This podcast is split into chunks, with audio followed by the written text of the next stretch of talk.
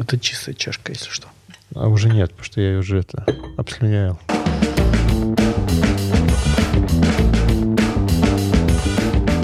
Здравствуйте, дорогие друзья, уважаемые коллеги. Мы находимся в желтой студии. Э, и у нас гость Олег Борисович Ткаченко, МИЦ онкология имени Николая Николаевича Петрова. Все время Пирогова пытаюсь сказать. Э, это ведущее онкологическое учреждение в городе Санкт-Петербурге. Но оттуда вышли, ну, скажем так, очень хорошие онкологи. Ну и, соответственно, сегодня тема наша будет онкологическая, и это будут нейроэндокринные образования. Но чтобы не уходить в дебри, мы ограничились пока желудком. Ну и, собственно говоря, сейчас об этом и с Олегом Борисовичем мы поговорим. Олег Давай. Борисович, э, нейроэндокринное образование – э, желудке. Но я так понимаю, по старой классификации это карциноиды. Ну, много вопросов. Я думаю, что мы остановимся на практической, наверное, точке э, применения этого вопроса. Ну, не будем углубляться там в гормоны, еще в какие-то вот такие дебри, ну, по мере необходимости. Э, пациенты с нейроэндокринным образованием, вот, которые к тебе приходят на консультацию, ну, либо вообще первые попадаются каким-то образом в плане того, что вот надо как-то полечить. А что важно для тебя вот в этом вопросе? Ну, э, начнем с диагностики, да, то есть э, вот на что бросается сразу глаза и так вот почему? Есть какие-нибудь такие вот лайфхаки там или еще что-то, свои жизненные наблюдения? Так нет, ну какие лайфхаки? Самое главное, ну, главный вопрос, что самое главное? Самое главное — гастроскопия. А, мне важно повторить гастроскопию, и если пациент ко мне пришел с этим диагнозом, значит, кто-то ему уже что-то сделал, взял биопсию. Ну, вряд ли по-другому диагноз будет выставлен, и пациент вряд ли появится. А, редко, но бывает, когда глазом ставят диагноз, в основном все-таки через биопсию. Поэтому для меня в данной ситуации важно, чтобы не было расхождений данных. Потому что нейроэндокринная опухоль, она если откроете классификацию, вот ICDO классификация онкологическая, там стоит дробь 3, а это означает, что это злокачественное образование. Хотя своим умишкам мы понимаем, что э, злокачественное, ну, такое вроде не такое уж но сильно злокачественное, они разные, они разные по активности, риски их ну, прямо коррелируют с размерами, с типом э, нейроэндокринной опухоли. Вот. И мне здесь очень важно посмотреть на само образование, локализацию, размер и на фон. На основании, ну, как бы вот где оно выросло, сколько их, там, одно, два, десять, что там, есть атрофический гастрит, нет атрофического гастрита, насколько выражен атрофический гастрит, потому что были там, когда как пергамент такой, э, желудок, и ты понимаешь, что там с операцией ну, могут быть нюансики. Поэтому мне нужно составить свое личное субъективное впечатление. Просто диагноз э, нейроэндокринная опухоль мне недостаточно для того, чтобы сказать, пошли в операционную, будем отрезать. Ну, то есть обязательно пересмотр, я так понял, да? Ну, мне вот, э, да, я вот всегда всем пациентам как-то пример привожу, который говорит, у меня же уже гастроскопия есть, вот протокол, посмотрите. Я всегда говорю, мы с вами в кино пошли на «Стражи Галактики 3», Э, посмотрели и э, напишем изложение. Мы разное напишем. А, каждый что-то свое увидел в этом фильме.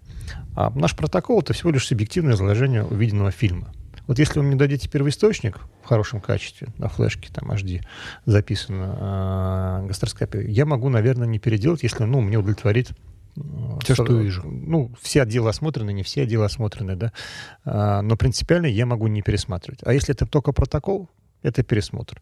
Мы же все прекрасно знаем, что э, у нас всех есть, наверное, там среди окружения коллеги, которые особенно там по кишке чаще бывает, там присылают 2 сантиметра полип, показывается он там меньше сантиметра, или наоборот, вот тебе сантиметр, а там вот 5 сантиметров, как у тебя сегодня было. Сегодня, да, да такая ситуация ну, да. а, И э, поэтому тебе оперировать, тебе отвечать, и нужно понимать, ну, вообще, оперировать ли, еще вопрос стоит, тоже не, не будем забывать об этом. Ну вот, и, э, соответственно, э, нам нужно ну, не промахнуться. Если ты берешь на себя ответственность по лечению пациента, тебе нужны свои данные, э, ты должен полагаться, естественно, на какие-то свои данные. И поэтому, да, это пересмотр. Хорошо. Гистология принципиально вот при Да, да. да. Ну, тут двоякий момент. Ну, во-первых, все-таки это подтверждение, что ты не ошибся, да, а, потому что если это мелочевка, типичная вот эта мелочевка э, нейроэндокринной опухоли первого типа, вот эти, когда множественные, они имеют специфичный вид, э, по крайней мере, кто как-то с ними сталкивается, наверное, уже глазом может поставить диагноз, безусловно. Но, тем не менее, тут есть юридическая сторона дела.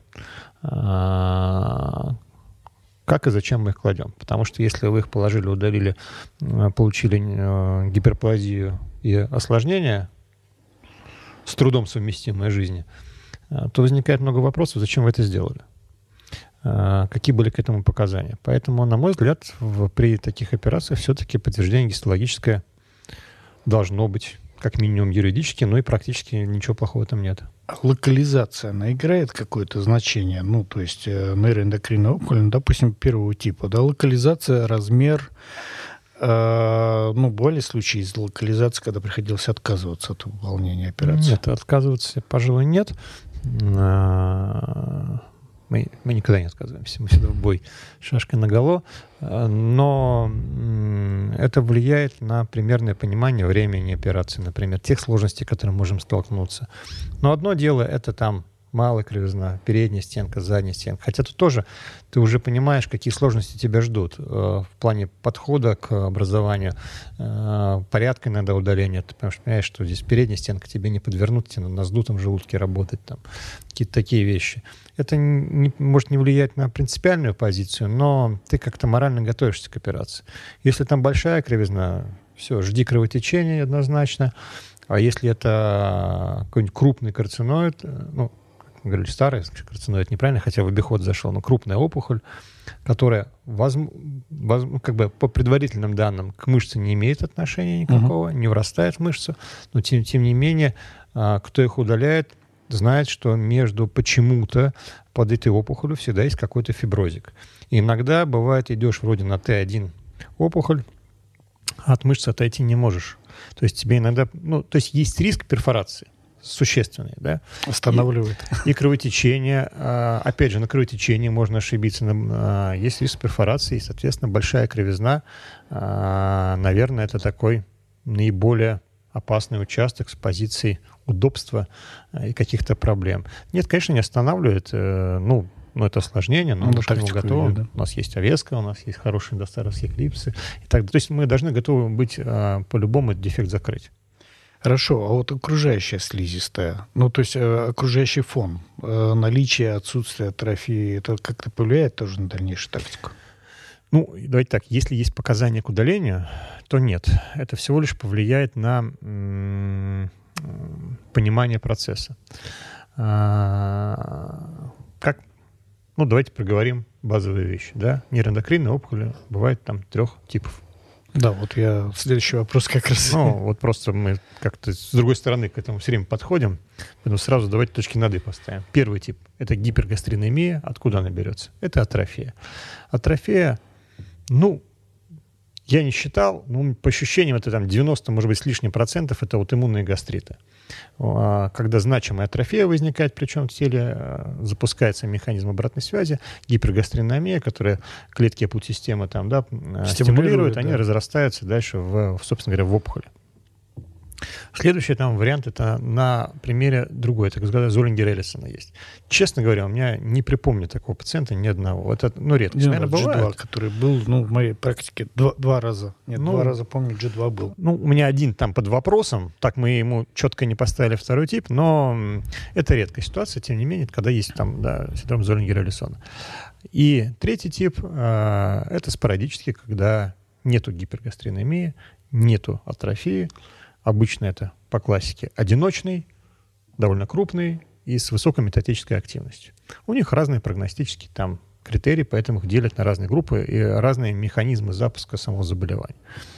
Вот вопрос был, правильно помню, что как, влияет ли фон? Да. Ну, вот фон влияет именно для понимания, какой тип. Если мы видим выраженную атрофию, ну, это, скорее всего, первый тип. Чаще всего женщины, чаще всего вот иммунный гастрит. Мы сразу понимаем, что это первый тип. И если, ну, предположим, приходит, нету э, гипергастриномии, Ну, я на это посмотрю косо и с недоверием. Для меня все равно это будет первый тип. Все-таки своим, своим глазам я верю больше, чем лаборатории какой-то там непонятный. А, и, естественно, подход будет все равно как бы, ну вот, в понимании как первый тип. А, они более прогноз... как бы более благоприятны с точки зрения течения. Здесь, ну, с одной стороны, а, как раз-таки они лучше для эндоскопического удаления, потому что редко дают метастазы. С другой стороны, в некоторых ситуациях можно вообще и не удалять даже. Хотя, еще раз повторю, они злокачественного характера. А третий тип третий тип. Но он подлежит эндоскопическому вообще лечению или нет? Ну, просто много, часто очень в рекомендациях G3 все-таки это хирургическое уже лечение, да. и чаще всего с, именно с а, Я сейчас... Да нет, что вспоминать, я, я не помню, но я уверен, что если NCCN какой-нибудь откроем, даже первый тип, если будет Т2 выставлен, это будет написано хирургия. А, но... но сложности с Т2, особенно вот, ну, как бы эндузи, вот следующий вопрос, наверное, который да. следует задать, а как к нему относиться, потому что мы знаем, что даже ну, сантиметр там, да, и очень часто даже у более мелких имеется фиброз последствием слоя. Имеется. Нет, ну на самом деле эндузит фиброз виден хорошо. Мы видим границу. Мы видим, что достаточно большой участок опухоли в подслистом слое. Мы предполагаем, что он ну, Скорее хорошо, всего, он прилегает. пергамент. То есть да. э, здесь э, дифференцировать очень сложно вот слои. Нет, вот эти опухоли на самом деле очень хорошо видны. Они прям такие яркие, гипохогенные. И несмотря на то, что слои тоненькие, они вот очень сильно контрастностью обладают. Видно, что оно отходит от мышц. И, как правило, да. Как правило, это видно. Наверное, есть случаи, когда вот там сомневаешься, безусловно, но, в общем-то, как правило, видно. Вот эта даже фиброзная маленькая прослойка, она достаточно неплохо видна между мышцей и, и опухолью, потому что они очень такие ярко темные. Ну, вот, а это все-таки светлая а, прослойка. Но это важный момент с точки зрения планирования операции. Другое дело, что я уже начал говорить, что NCCN, если это два, я уверен, что там написано хирургия, хотя вот прямо сейчас сходу эту схему не помню. А, но для меня это не так, потому что, ну хорошо, вот у вас есть первый тип. Ну, например, у нас есть там три опухоли, неважно, там две по 5 миллиметров, и одна там такая сантиметровая сидит, и она вроде как мышца уже вырастает. Но мы сделали КТ, а по ОМСу мы еще и ПЭТ-КТ обязаны сейчас всем сделать. Мы сделали им ПЭТ-КТ а, с галием. Ну вот, э, и нету никаких метастазов. Вопрос. Требует ли МВД-секция у первого типа? Не требуется. Метастазы крайне редко бывают а, лимфогенные. Соответственно, если мы выполнили и КТ, и ПЭТ-КТ, и ничего не говорит за индузии, и у нас ничего не говорит за наличие каких-то метастазов в лимфатические узлы, зачем им эта лимфодиссекция? Это локальное сечение. А локальное сечение можно выполнить и эндоскопически, и хирургически, и как ты хочешь, так выполняй. Но хирургу это место придется как-то пометить. Хрен он найдет эту опухоль Т2. Потом. Ну, в момент операции, без ну, нашего участия. Нет, да. Соответственно, зачем это делать хирургически, если это можно делать эндоскопически? Да, там можно уже дискутировать про там, FTRD, например, там, да, овеска. Ну, мы же говорим о полностенной резекции, есть свои риски хирургические, но опять же к этому надо готовиться. Ну, хорошее, кстати, сравнение с FTRD, то есть э, такой один из применений но да. тоже Почему нет? дискутабельно. А, значит, ну тогда вот следующий вопрос касательно опять-таки индузии. Индузии всегда должно быть у этих пациентов? Или нет. в каких-то случаях нет? А, отвечу так. Мы делаем всегда, а, но здесь скорее вот у нас там методически мы так вот подходим, как ранние раки, там смотрим, так и нейроэндокринные опухоли мы смотрим всегда. Хотя и тут тоже, наверное, иногда отступаем. Но если мы видим образование, там вот у нас есть россыпь 10 штук, э, и все 1-2 миллиметра. Ну что мы хотим найти на этом индузе? Э, тут вообще вопрос, нужно ли их трогать. По многим рекомендациям до 5 миллиметров вообще не надо трогать. Ну, есть такие, да, я да, точно встречал. И, и в целом, ну, есть нормальное здравое зерно. Гранин растет. А, ну, растет. Хорошо. А, очень часто мы удалили все, чистое поле, а хромогранин растет. Ну, это на аутоиммунном гастрите, это абсолютно нормально. Я вообще, бывает. честно говоря, не до конца понимаю, зачем хрогранин просим пациентов сдавать, чтобы что? Ну, чтобы по идее, Рос... чтобы... Я всегда это подхожу так, чтобы, чтобы контролировать, есть ли а, прогрессия, есть ли там рецидив. А, а по факту я не очень вижу сильную корреляцию. Mm. Она а, очень такая сомнительная да. во всех отношениях. Поэтому хромогранин мы должны делать по стандарту, но что он нам дает, я внятно ответить не могу. Единственное, что мы, ну вот, мы так смотрим пациента, мы всегда, ну, просим, положено, мы просим, обращаем на это внимание, но я не вижу четко, еще раз повторю, корреляции. Другое дело, что если у пациента там год, два, три, четыре хромогранин был, ну, условно, норма, не менялся, и вдруг он попер, ну, конечно, это повод для тревоги искать э, что-то еще, в том числе, если вы на гастроскопии не видите, ну, может быть, даже задуматься опять-таки о ПЭТ-КТ с галем, потому что, ну, с чего он вдруг скаканул там резко, непонятно. Но вообще вот четкой корреляции нет. Э, Еще один такой вот вопрос, э, ну, как бы в пользу либо эндоскопического, либо хирургического лечения. Ну, недавно такой был случай, очень интересный. Э, патоморфологи, уже патоморфологи даже позвонили, говорят, пациентка там, ну, какая-то знакомая, получается с э, множественными нейроэндокринными опухолями на фоне аутоиммунного гастрита G1 тип, и уже прям записали там в онкологическое учреждение в городе здесь, в Санкт-Петербурге, прям на резекцию желудка, вот ну, на, на гастроктомию. Ну, то есть вот как к этому относиться? Но э, в, в, ваша позиция, я Олег Борисович, знаю, что у тебя есть точно вот своя четкая конкретная позиция по этому вопросу, я бы его хотел... Кажется, бы... здесь она у любого человека есть. Если это мы говорим про первые карциноиды первого типа, а, и давайте, ну, я встречал несколько случаев в жизни, когда я, ну, наверное, отдал бы пациента на, на гастроктомию, а, ну, это такие казуистические истории. А в целом, если мы говорим, что они Т1, ну, ну-то 2 какой-нибудь там 1-2 вылезет, а, а так это в основном все в рамках слизистого подслизистого слоя, а, ну, гастроктомия сама по себе, а, ну, понятно, нет органа, нет проблемы, да. Ну, удалили, у вас растений больше не будут, вы Но, от рака не умрете. А, что нам говорит ВОЗовские данные? Там вот я тоже когда-то с хирургами, помню, были разговоры такие, а они же там тоже смотрят, злокачественная, злокачественная опухоль. Вот вы режете эндоскописты, режете, они все растут и растут. Ну, понятно, гастрин-то он не уменьшается, ну, все, процесс дело. обратного хода не имеет. А, и, естественно, не будут расти. У кого-то просто быстро нарастают, у кого-то очень медленно, но они будут расти. Они говорят, так давайте сразу гастроктомию сделаем. И, в общем-то, это разговоры прорвались аргументом о том, что а какой процент летальности у вас после гастроктомии? А, ну, они, конечно, все говорят, что у нас очень низкие, это резко бывает, но если мы возьмем статистику, то это на самом деле даже мировая 4% пациентов умирает просто от самой операции. 4%. В то время как от карциноидов первого типа умирает 1%, менее 1%. Данный ВОЗ.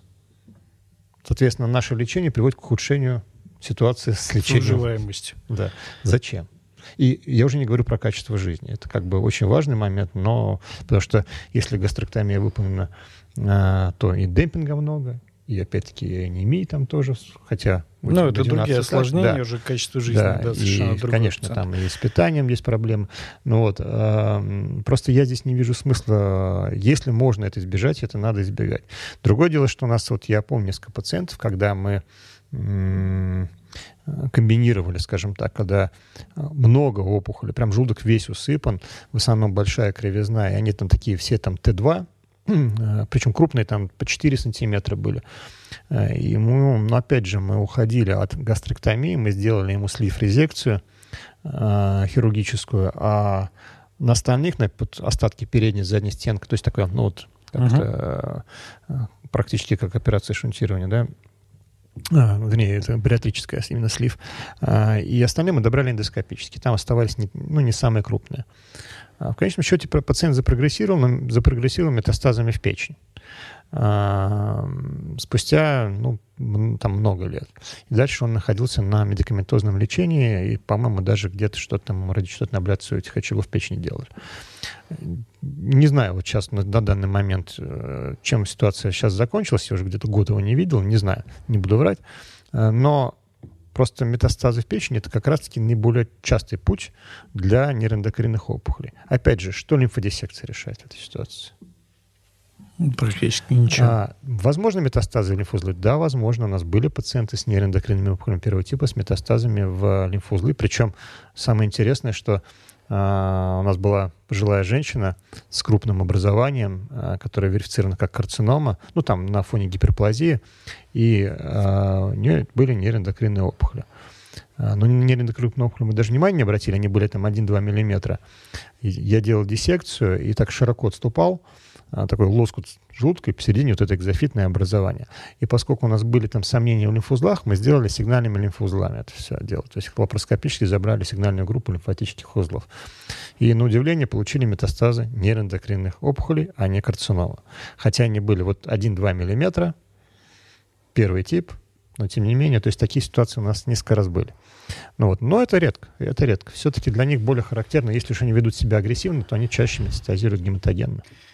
По поводу тактики вот, лечения этих пациентов. Ну, разные есть. Единичные, понятно, да, убрал там на какое-то время забыл. Ну, хорошо, давай сначала так вот с единичными. Если у нас единичные вот эти нейроэндокринные образования, то тактика наблюдения вот за этими пациентами. С точки зрения некого здравого смысла вот этих рисков, и мы говорим, что это до 5 миллиметров, единичных можно не трогать.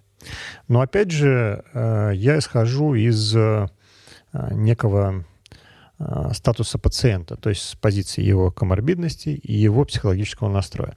Потому что мы понимаем, что с другой uh-huh. стороны такие опухоли и убрать-то легко, и осложнения там мизерные.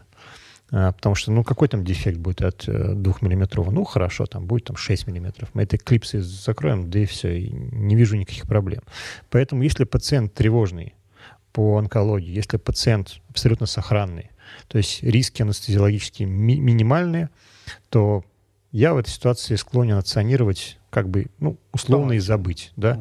Угу. Понятно, что пациент все равно будет под наблюдением, у него новые могут появляться, безусловно, но а, как бы всем в этой ситуации несколько проще дальше жить. Э, множественные. То есть ты просто по максимуму или это в разные этапы? Или это Если быть... я понимаю, что за раз я не справлюсь, это очень большой объем, то тогда я убираю, собственно говоря, те, которые представляют онкологическую угрозу. Это более 5 миллиметров. Можно по одному выбирать за каждую госпитализацию можно, в течение Можно, но лет. тогда тебе приготовлена очень жаркая сковородка в аду. Ну ладно, шутка не прокатила. Э, хорошо. А в плане вот дальнейшего, то есть ongoing, так называемого, да, или follow-up, как, как наблюдать за этими пациентами? То есть это а, раз кстати, год, можно раз в 6 сейчас, месяцев. Можно сейчас запомню вопрос? Вспомнил. А, сказал ongoing, по-моему, да? Ongoing. Мне почему-то сразу arguing. Arguing. я, я тут вспомнил, что я что хотел бы сказать на эту тему. Вот выжигать аргоном, по-моему, вообще это самое... У меня есть столько клинических случаев вот. уже. И у меня.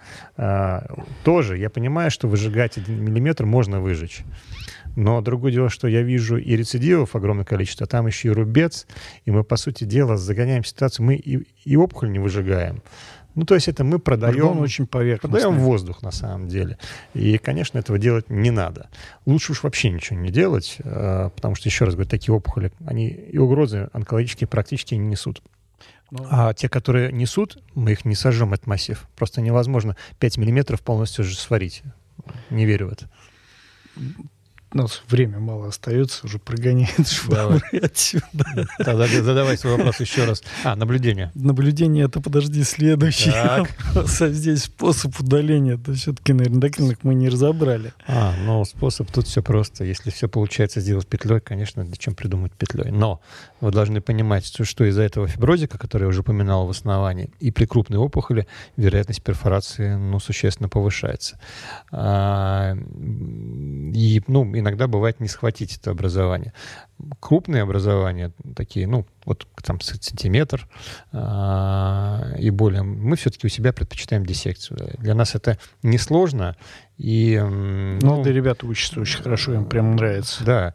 Здесь, э, скажем так, ты в конце операции испытываешь удовлетворение, что ты убрал точно все. Когда петлей, иногда непонятно. А иногда бывает прям петлей ну, срезаешь. Фиб... Даже фиброз, видный да. в подслизистом слое, всегда оставляет Ты иногда ощущение, берешь, да. вроде все хорошо схватил, отрезаешь, а вне какое-то желтенькое пятнышко, и ты начинаешь вот что это? Фиброз, не фиброз. Да. Биопсию. Черт его знает. Рецидив, У меня рецидив. довольно много приходит рецидивов, э, э, по крайней мере, вот таких сторонних, кто петлю удаляет. И не к тому, что это не надо делать.